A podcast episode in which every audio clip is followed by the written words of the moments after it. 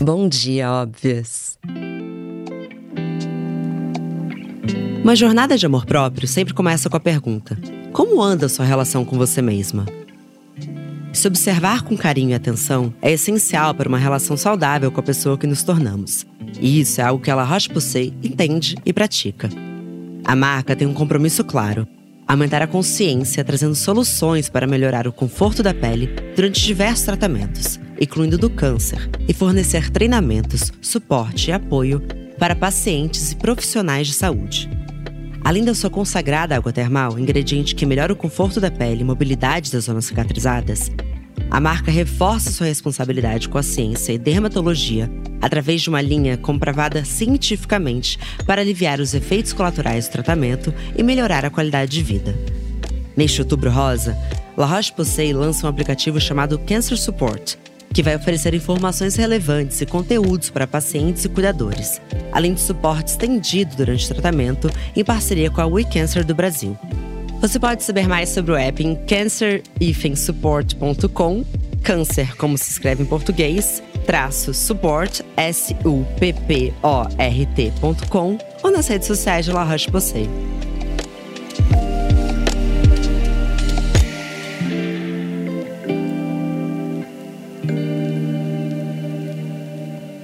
Bom dia, doutora Vanessa, e bom dia, doutora Jéssica. Estou entre doutoras, inclusive, ou posso chamar vocês pelo primeiro nome? Pode chamar pelo primeiro nome. Pelo primeiro nome. Uhum. Então, bom dia, Vanessa, e bom dia, Jéssica. Como que vocês estão hoje? Vanessa, hoje eu e você já apanhamos a tecnologia, né? Já, hoje a gente já apanhou bastante. Mas estamos calmas agora, né? Vamos lá. Uhum, agora que tá tudo dando certo, tá tudo calmo. Um pouquinho de bastidor bastidores. E você, Jéssica, como que você tá? Bom dia, Marcela. Bom dia, Vanessa. Estou bem feliz de estar aqui, conversando aqui com você. Delícia, vai ser demais. Bom, vou pedir para a gente abrir também com uma rodada de apresentações das especialidades de vocês, em cada uma em sua área. É, Jéssica, você pode começar? Claro.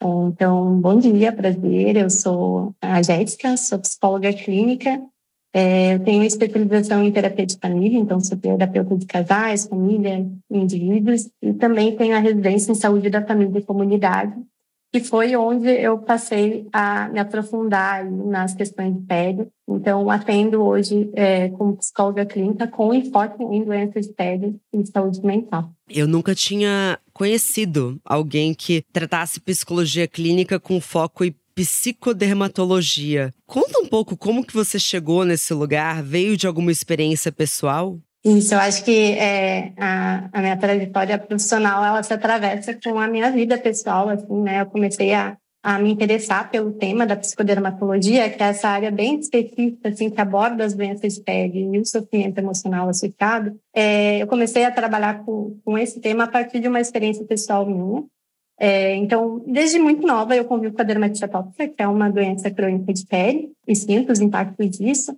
Mas um episódio ali em 2018, onde eu tive um quadro de depressão associado com um quadro de acne severa no, na face, me trouxe assim essa esse tema e essa sensibilidade para estar tá olhando para essa dor de muitas mulheres, inclusive a partir da psicologia, que é a minha formação. Então, por aí começou essa, essa caminhada, essa trajetória que vem então desde é, 2018.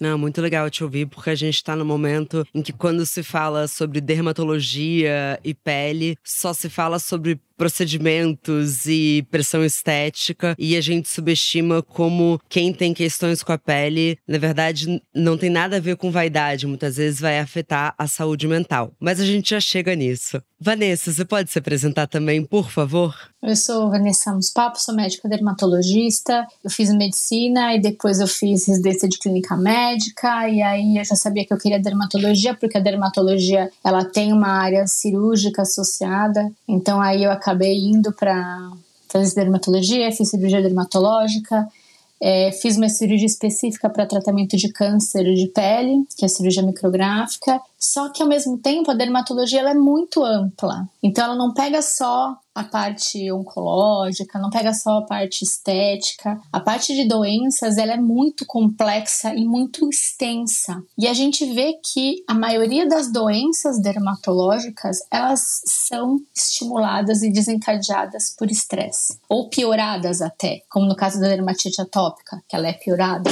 né, pelo estresse. Então a gente, como dermatologista, a gente acaba vendo muito essas questões, né? Porque a pele, ela tá intimamente ligada a, a essa variação né, de humor, ao estresse. Tanto assim, tá muito estressado, o cabelo né, cai, é, tá muito estressado quem tem psoríase, piora a psoríase. Tem várias psicodermatoses que a gente consegue tratar em conjunto com a psicologia. E como dermatologia é muito ampla, a gente acaba atendendo de tudo um pouquinho, né? Demais, Vanessa. É, a gente fala muito sobre as doenças e questões, mas a pele é o maior órgão do corpo. Você pode falar um pouco quais que são as funções da pele? A pele é o maior órgão do corpo. Ela está intimamente ligada ao exterior. Então, a principal função da pele é a nossa proteção, a proteção dos nossos órgãos internos, da nossa parte interior.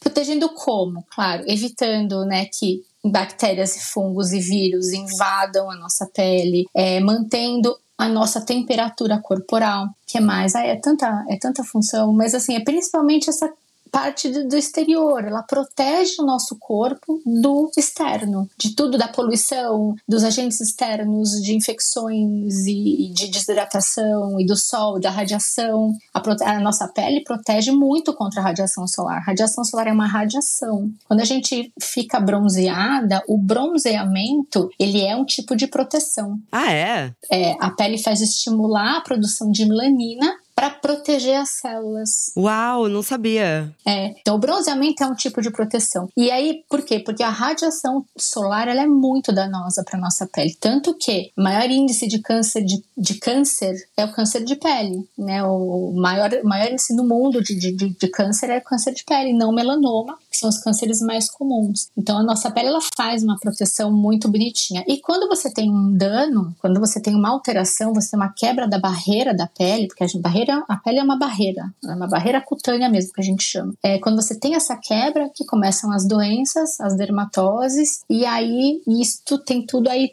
tem o agravamento, os fatores que agravam, né, como por exemplo estresse, enfim. O que difere essa linha entre existe o bronzeamento é saudável e o queimar é uma agressão? Na verdade, assim, quando você bronzeia, quando você não queima, significa que o seu corpo recebeu a radiação solar, mas ela teve um mecanismo de compensação e bloqueio para que aquilo não atingisse o DNA das suas células. Tá? Não é que seja saudável, que o bronzeamento vai causar outras coisas, fotoenvelhecimento precoce, tem outros, outros fatores que o bronzeamento faz. Não que ele seja bonzinho. Mas a queimadura, a queimadura solar, ela sim, ela faz alteração de DNA. Uau! Intracelular mesmo. Então, conforme você vai tendo múltiplas e sucessivas queimaduras solares durante a sua vida, a chance de você ter e desenvolver um câncer de pele é muito grande. Muito grande. Uau! Então, isso vem desde a adolescência, porque senão é assim, ah, todo mundo fala, ah, mas eu não tomei mais sol depois de adulto. Não, mas 50% do sol que a gente toma durante a vida é na infância e adolescência. Então é por isso que a gente faz campanhas para proteção solar desde, desde a infância, porque é muito importante. Claro. É, alguém me falou isso recentemente, que nunca passou filtro solar na vida, mas que só descobriu depois de velho, e aí acho que já era uma pessoa com 50 anos, que o câncer de pele demora muito a aparecer. Demora, demora a aparecer. Ultimamente a gente tem visto que o câncer de pele está se tornando mais comum em pacientes mais jovens. Não sei se antigamente não era diagnosticado, se realmente o sol com a camada de ozônio, porque a camada de ozônio protege mesmo, é, ele está realmente mais potente, a agressão dele está mais potente. A gente não sabe por que que isso está acontecendo, mas a gente tem pego pacientes mais jovens com 25, 30 anos já com aparecimento de câncer de pele. Grave. Não melanoma, porque a gente tem dois tipos, né, principais, assim. Na verdade, são três tipos, mas divididos em dois. O câncer de pele não melanoma, carcinoma celular e carcinoma espinocelular. E o melanoma, esse sim pode aparecer em crianças, mas esse é aquele câncer que vem de pinta, né? Agora, o carcinoma celular e o espinocelular, eles são essencialmente produzidos pelo sol. O sol também e aí vou falar aqui como leiga, e sua vitamina D tem estudos que mostram que fazem bem para a nossa saúde mental. Sim. Ou é mito, Jéssica? Vamos falar um pouco dos efeitos anti-estressores do sol? Então, eu acho que é, vai um pouquinho nessa direção que a Vanessa estava falando, né, das múltiplas funções, assim, desse nosso maior órgão, que é a pele, né, além de é, fazer essa proteção, essa barreira de proteção contra agentes externos, ela possibilita que a gente sintetize a vitamina D a partir da exposição ao sol. Me corrija se eu estiver errado, tá, Vanessa? Mas repercute aí no fortalecimento do nosso sistema imunológico, né, nos nossos ossos. Então, assim, o nosso sistema imunológico, ele uh, acaba tendo uma conexão muito muito íntima, assim, né, com as doenças de pele, com a nossa saúde mental e acaba repercutindo de uma maneira né, exposição solar, assim, não sei assim mais a fundo a questão química, né, biológica, mas a questão do bem-estar, né, de ter um momento de lazer, a gente tem ali a partir da exposição do sol, mas mais ou menos por aí, assim. Se o sol está melhorando um pouco o nosso bem-estar, Jéssica, quais que são os sintomas desses estressores da vida moderna na nossa pele e quais são as doenças mais comuns que você tem visto em consultório? Então, eu acho que quando a gente fala de psicodermatologia, psicodermatose, que são essas doenças de pele, que se dividem em dois, dois campos, né? São doenças de pele, as psicodermatoses são doenças de pele que é, se percebe a influência do estresse emocional tanto no agravamento como no desencadeamento das lesões, ou doenças de pele que, por terem lesões visíveis, aparentes, causam impactos psicossociais na vida das pessoas, né? Vergonha, é, retraimento social, as pessoas acabam se escondendo, se fechando mais. E aí, esse estresse emocional, né, que acaba influenciando aí no desencadeamento da, da doença de pele, que a gente tem essa ligação íntima, a gente pode ver, assim, na contemporaneidade, os motivos, os estressores, eles mudaram muito, né? Antigamente, se a gente for ver, um estressor seria um leão correndo atrás da gente a gente ativando o nosso modo de luta ou fuga. Hoje, na contemporaneidade, os fatores de estresse estão dos mais variados. E eles mudam né, de acordo com o contexto que a pessoa vive, inclusive. Na clínica psicológica, né, os, os pacientes né, que eu atendo, que inclusive são, em sua maioria, mulheres, afirmam né, que a gente consegue mapear que os fatores de estresse, eles acabam se concentrando, por exemplo, no trabalho, na sobrecarga desse trabalho é, fora de casa e chegando em casa, né, tem mais uma sobrecarga do trabalho doméstico, conflitos familiares, da gente considerar também que fatores de estresse eles podem não só ser externos, né, como o nosso trabalho, uma vulnerabilidade econômica também, né, a preocupação de faltar dinheiro, enfim, mas esses estressores também podem ser internos, como por exemplo, um quadro de ansiedade, onde eu tenho pensamentos que me deixam em estado de alerta, por exemplo, é, um pensamento catastrófico de que alguma coisa vai dar errado. Isso pode gerar uma reação de defesa no meu corpo de estresse né? Que é justamente super conectado com o nosso sistema uh, endócrino, né, nosso sistema imunológico, porque no momento que eu percebo uma ameaça, seja ela externa ou interna, eu já ativo o meu sistema de defesa, libero cortisol, libero adrenalina, e tudo isso vai se retroalimentando ali, né, de alguma forma.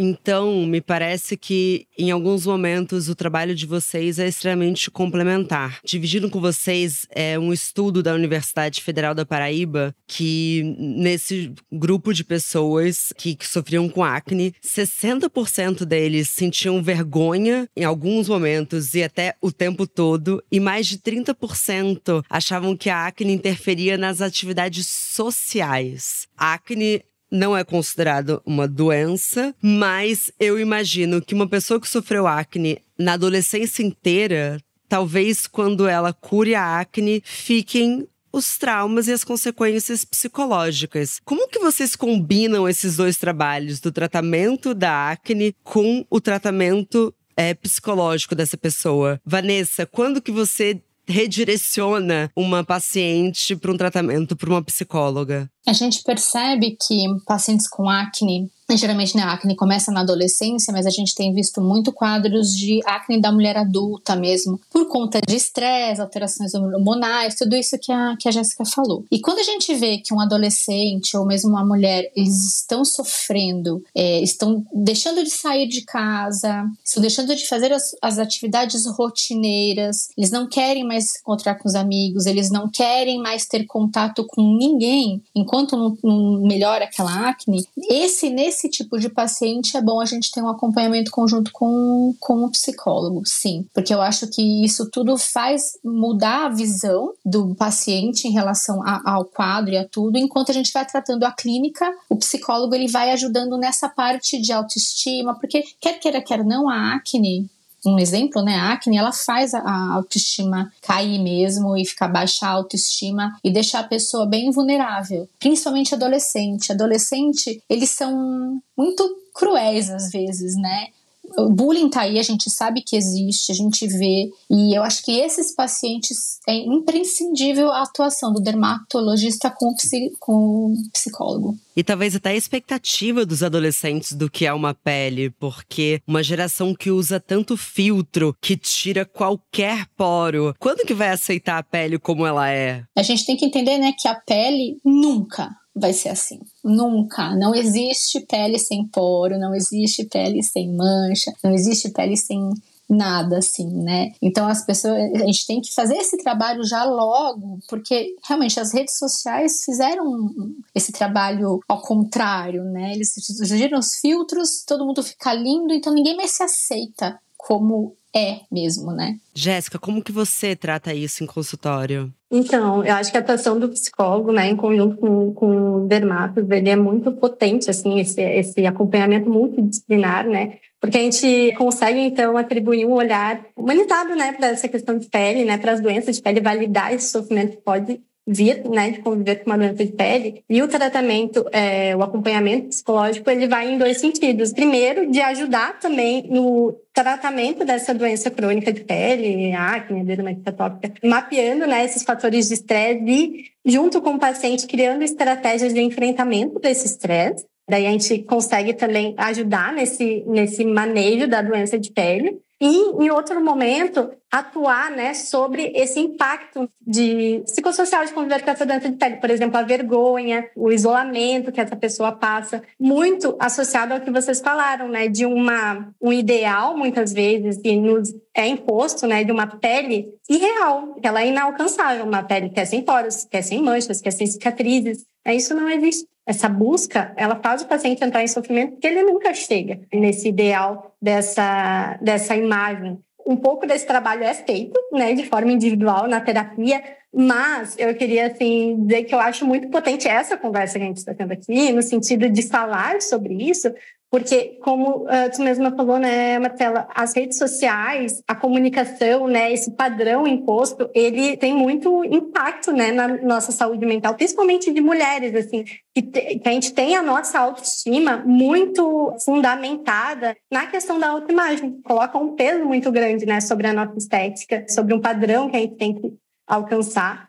E no momento que eu, que eu tenho meios de comunicação, é, redes sociais tensionando essa expectativa desse padrão, falando, trazendo representatividade de outras peles. Agora eu estou vendo muitas marcas, inclusive, colocando né, modelos com pele real, né? Com acne, com vitiligo, com psoríase. Então as pessoas a gente tem a chance de se identificar, de não se esconder mais. A gente consegue ver uma identificação também nas redes sociais, né? Agora tomando mais espaço essa discussão. É, isso, isso é legal, porque você mostra realmente a vida real e você colocar modelos com vitiligo, com psoríase, com acne, falar da dermatite atópica, colocar pessoas que tenham essas condições, isso é muito bom para mostrar para aquela pessoa que está sofrendo que existem pessoas como ela e que você pode lidar bem com isso e conviver e viver sua vida bem. E mulheres mais velhas para produtos para peles maduras, porque durante muito tempo você tinha uma modelo de 20 anos na campanha de um produto que era para mulheres de mais de 60 anos, que é uma pele que precisa de mais hidratação, uma pele que precisa, enfim, de outros efeitos que uma pele de 20 anos está no auge do seu colágeno.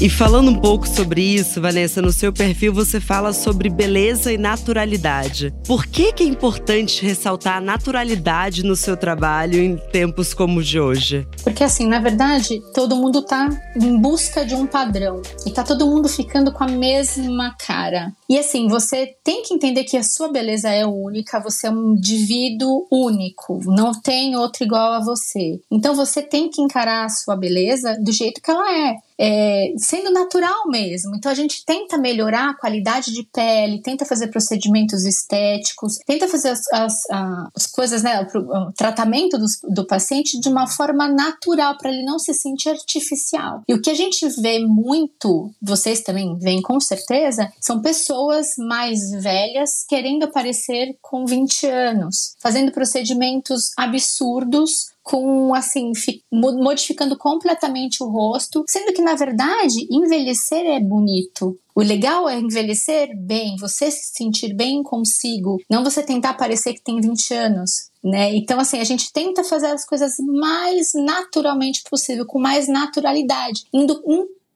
em contrário a toda essa onda de harmonização, né? Essas coisas. Não tem que harmonizar nada, o seu rosto é único. Você tem o rosto assim, você quer melhorar alguma coisa? Ok, mas assim, melhore o jeito que você é. Então é isso que a gente tenta passar. É a cena mais bonita do filme da Barbie. Eu não sei se vocês viram quando ela. Sim, adorei. Vê a primeira vez uma mulher mais velha com as suas rugas e ela fala: Nossa, como você é linda. Eu tenho uma paixão especial pela mão da minha avó. Minha avó já tem 90 anos e quando a gente tá junto, eu sempre fico fazendo carinho, assim, porque eu acho tão lindo, assim, conta tanta história. Também acho. A gente tá perdendo isso. A gente já esteve em uma sociedade que valorizou e respeitou tão mais os mais velhos. E eu digo mais, Vanessa, eu acho que não só as mulheres mais velhas estão tentando parecer ter 20 anos, mas parece que pessoas de 20 anos querem congelar um tempo que elas ainda nem viveram. Exatamente. Não sei se vocês têm notado, mas essas pessoas mais jovens que fazem procedimentos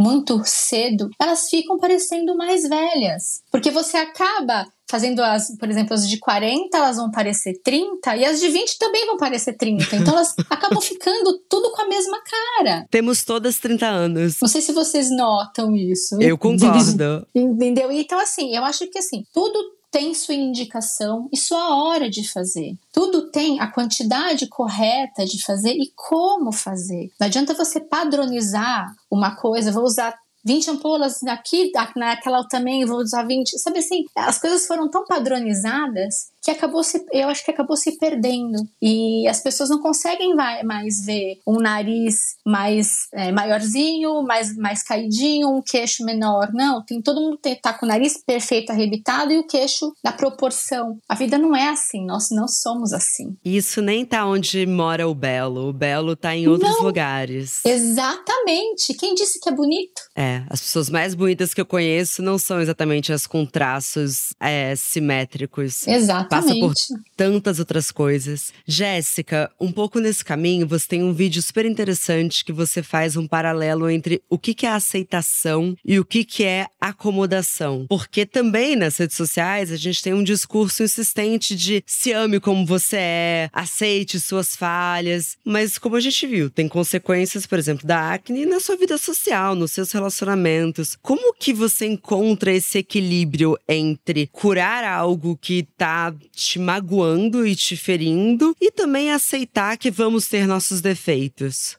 Eu acho que essa palavra aceitação, né, por vezes ela é tomada assim com, com um sentido assim de uma positividade meio tóxica, assim, né, de ah, aceito até o que tu não gosta. E pelo menos para psicologia, o sentido de aceitação é diferente. A gente fala de aceitação no sentido de não resistir à experiência emocional da realidade. Então, se a minha realidade hoje é, por exemplo, a minha realidade hoje é conviver com a dermatite atópica e acne. E isso pode me trazer dor, inclusive traz, né? Eu tenho lesões, traz dor física, me traz dor emocional. Mas aceitar seria entrar em contato com isso. Bom, eu tenho, eu convivo com essas doenças. E o que, eu faço com isso? Né? A aceitação, entrar em contato com essa experiência real, que por vezes é dolorosa, me dá a chance, a oportunidade de ter autonomia sobre essa realidade. Eu tenho dermatite atópica, eu não gostaria de ter. Se eu pudesse escolher, eu não teria nascido com ela, né? Mas eu tenho. Então, o que, que eu posso fazer para manejar, para ter uma qualidade de vida com os recursos que eu tenho? Isso é aceitação. Muitas vezes a aceitação não é confortável do ponto de vista emocional, né? Faz a gente entrar em contato com dores, mas faz também a gente ter autonomia sobre uh, sobre a nossa realidade, sobre a nossa doença de sobre as nossas emoções. Estou triste mesmo, estou com raiva mesmo de estar com, com, com, a minha perna lesionada, né? Mas o que, que eu posso fazer com isso? Bom, eu vou hidratar mais. Eu sei que a dermatite atópica eu tenho que hidratar mais, tomar mais água, ter esses cuidados. Então, aceitação é, vai no sentido da gente ter mais autonomia, inclusive, sobre a nossa realidade e conquistar uma qualidade de vida maior do que se a gente negasse essa realidade. Perfeita. Vanessa, você quer falar? Tô vendo. Concordo, não, concordo plenamente com ela. Eu tenho melasma uhum. e tenho psoríase. Então, a gente, eu sei o que você você tá falando, Jéssica, assim, por muito tempo eu falei, não, melasma escondia, a gente tem mais dermato com melasma? Imagina, não pode. Não, hoje eu aceito, eu trato, tô bem melhor. A psoríase, minha psoríase,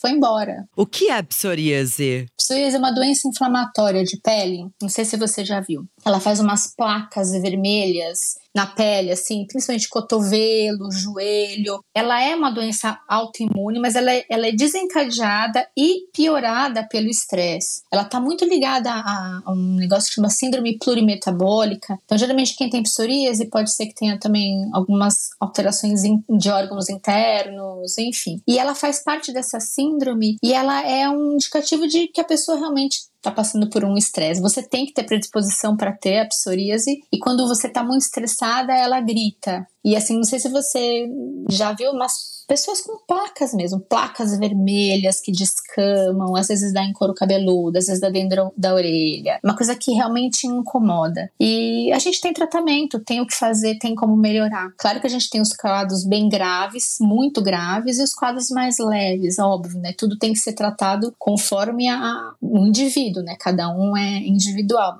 São, são, as pessoas são diferentes. Mas é isso que você falou, Jéssica. Você tem que realmente aceitar entender e, e aí, vamos fazer o que para melhorar? Então vamos, vamos lá. E ouvir, ouvir, né? Porque parece uma maneira genial do seu corpo de, de fazer algo tão visível para te avisar. Ó. Oh, Exato. Tem algo que não está indo também. Porque não é algo grave, como doenças piores que podem se desenvolver, mas é um sinal claro de que tá na hora de rever algo na sua vida. Exato. Exatamente. Isso foi perfeito. Bom, estamos aqui também no Outubro Rosa e eu sei, Vanessa, que parte do seu trabalho também está conectado à oncologia. Uhum. Eu queria saber que quais são as consequências para a pele, em especial mulheres, né? Falando sobre Outubro Rosa, e como que você trabalha com essas mulheres que são suas pacientes que estão passando por esse tratamento. Quem tem câncer de, de mama, ele acaba todos os cânceres em geral, mas principalmente a gente falando de mama que está chegando ao Outubro Rosa, essas pacientes elas são submetidas a quimioterapia, radioterapia, imunoterapia, terapia alvo. Então, são todos os medicamentos que vão combater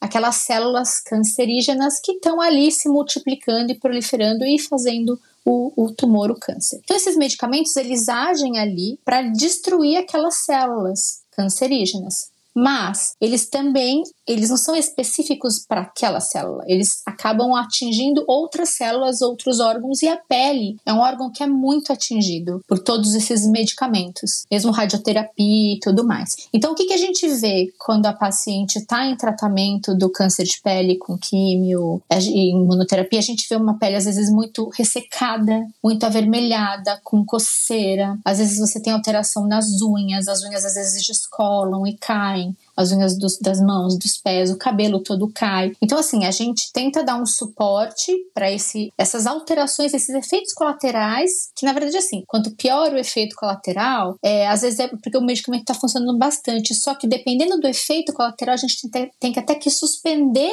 o tratamento quimioterápico para poder melhorar a condição daquela pele para poder voltar ao tratamento. Então, o que, que a gente faz? A gente segue em conjunto com o oncologista e a gente vai tratando todas essas reações que podem acontecer durante o tratamento dessa paciente. A pele fica realmente muito ressecada, dá, um, dá uma, uma uma angústia nas pacientes dessa, desse coceira, ressecamento e tudo mais. Então, o meu, meu trabalho é a gente, como a Jéssica falou, de equipe multidisciplinar, a gente tem várias equipes multidisciplinares, inclusive a psicologia está dentro da equipe multidisciplinar do tratamento do câncer de, de mama, porque a paciente precisa de um suporte para poder passar por tudo aquilo e ficar bem. Parabéns pelo seu trabalho, Vanessa. Muito bonito de ouvir. Obrigada. Maravilhosas. Pra gente finalizar esse episódio potente, queria ouvir, ouvir pessoalmente de cada uma de vocês e com todo esse trabalho, o que, que significa para vocês estar bem na própria pele hoje. Jéssica, eu acho que é, justamente estar bem na, viver bem na sua própria pele é de fato reconhecer essa autenticidade, né? da gente resgatar, assim, por vezes, essa autoestima. A gente tem vários pilares da nossa autoestima, né? Entre eles tá a nossa autoimagem, a forma como a gente se enxerga, mas por vezes a gente é, principalmente nós mulheres, a gente fica, a gente é muito incentivada a priorizar esse pilar e acaba esquecendo dos outros, né? No sentido do que a gente acha de nós mesmos, quanto a gente acha que a gente consegue fazer outras coisas, das nossas capacidades para além da nossa aparência também, para além da nossa pele. Pelo menos para mim, estar bem, viver bem na minha própria pele foi resgatar um pouco disso, resgatar essa o quanto eu sou uma boa psicóloga, o quanto eu sou uma boa companheira, o quanto eu sou uma boa amiga, o quanto eu sou uma boa irmã, boa filha, enfim, resgatar as outras funções para além da estética. E, ironicamente, né, quando a gente fortalece esses outros pilares, a gente consegue equilibrar também que esse outro pilar da autoimagem fique é, menos pesado, sabe? Claro. Então a gente consegue reconhecer também a beleza na própria estética que eu tenho, a forma do meu corpo, a, a, as cicatrizes, as manchas que ele carrega, né? Eu posso ver com carinho. Então acho que vai muito nesse sentido, viver bem na, na sua própria pele, é reconhecer a sua autenticidade, aceitar ela, um pouco a partir daí. Concordo plenamente. E você, Vanessa? Eu tenho que concordar com tudo que a Jéssica falou.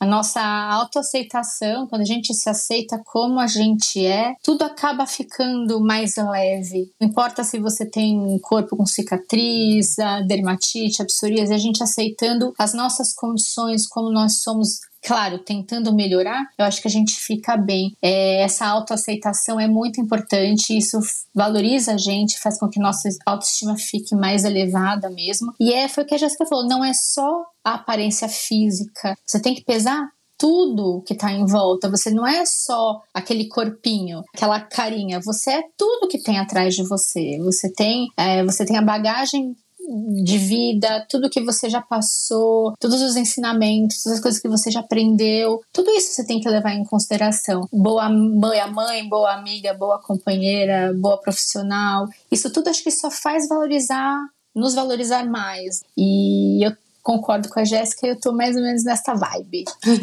eu tô com vocês e eu acho que a gente tem que lembrar que o nosso corpo não é algo isolado, ele vai carregando a nossa história. Eu cresci odiando muito as minhas estrias. Eu tenho estria desde muito nova, estria de crescimento, estria de mudanças de corpo que eu tive. E eu também cresci ouvindo das mulheres da minha família que essa era nossa uma herança maldita, assim, porque todas nós temos muitas muita estria faz mais ou menos uns dois anos que eu peguei e tatuei um coraçãozinho nas minhas estrias no quadril. Porque eu falei, cara, quer saber? Não, é lindo, vambora, não vai a lugar algum, é meu, conta sobre várias Marcelas que eu já fui, maior, menor e como meu corpo foi seguindo vivo acima de tudo com ele. Então, acho que esse coraçãozinho significa muito para mim o que é estar tá bem com a minha própria pele hoje. Queridas, muito obrigadas por essa troca maravilhosa e espero que vocês tenham saído daqui ainda mais enriquecidas, porque eu achei muito valioso escutá-las nessa combinação de dermatologia com psicologia. E até a próxima. Até a próxima, Marcela. Obrigada, viu? Adorei estar aqui com vocês. Também agradeço, foi muito gostoso o papo.